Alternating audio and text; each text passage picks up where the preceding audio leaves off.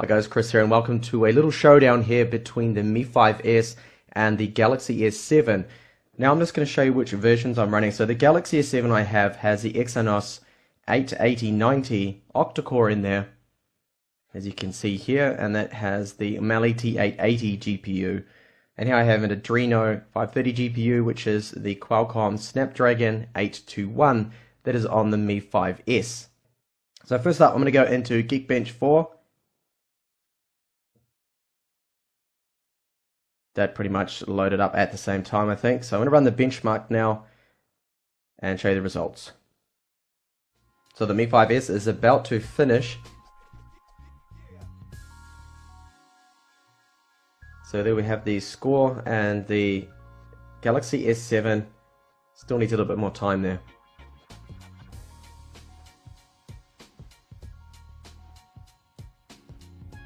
And you can see there that it gets a, a much higher score. So let's have a look now at Antutu 6.2.1.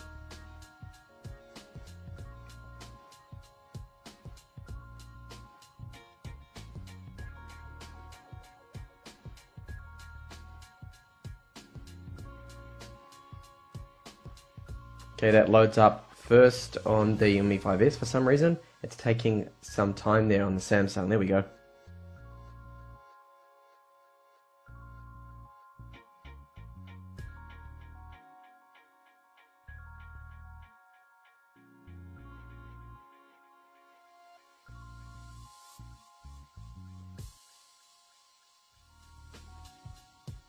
Okay, so they're almost neck and neck. The Galaxy S7 is slightly ahead here.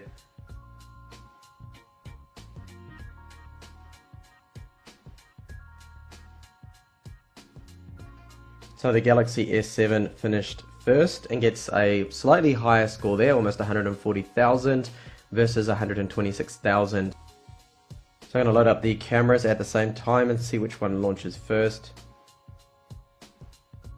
looked to me like that was the S7 there.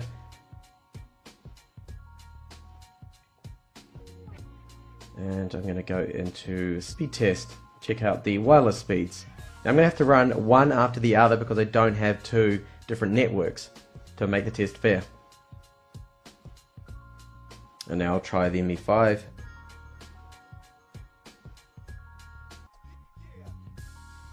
Okay, so the Mi 5 came out on top there.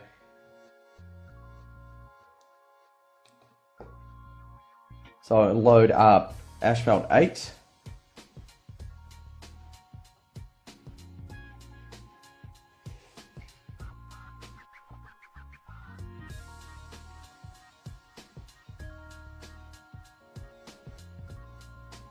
So S7 first to load. No surprise there really because it does have four more cores.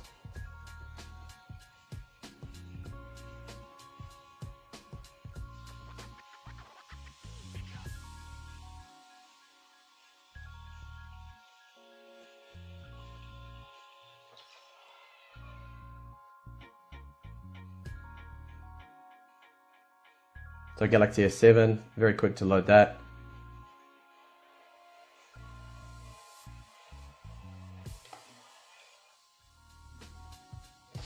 And I'll load up Modern Combat 5. Game looks like the the note sorry the S7 I keep calling it a note for some reason because I've had so many note devices. And there we go the S7 wins again on the load times there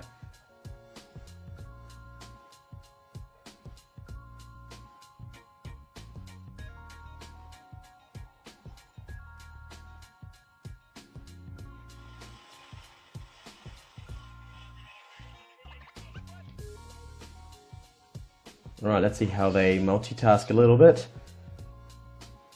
Back into recent apps. And Just go over to Geekbench. Load that up. So the Mi 5 had to reload the app. They do have quite an aggressive battery saving on there and it seems like after about 5 minutes it will just kill the apps out in the background. So not really good to see it doing that so quick. We'll go through into speed test or CPU-Z here. Yeah, it seems the the MIUI is actually killing the background tasks there on that. Or something more recent then we'll go over to well, where are we? Asphalt. So Asphalt should at least still be running on MIUI. Yes, okay, so it's still running there, which is good.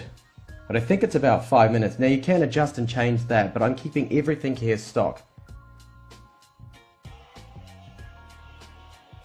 Right, so that's going okay. Play Store.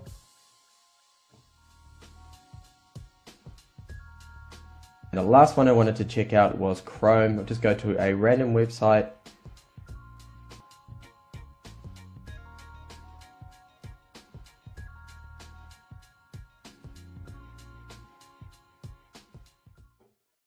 Okay, so there's a little speed comparison, a bit of benchmarks there, and real life test between the Snapdragon 821 and the Exynos 8890.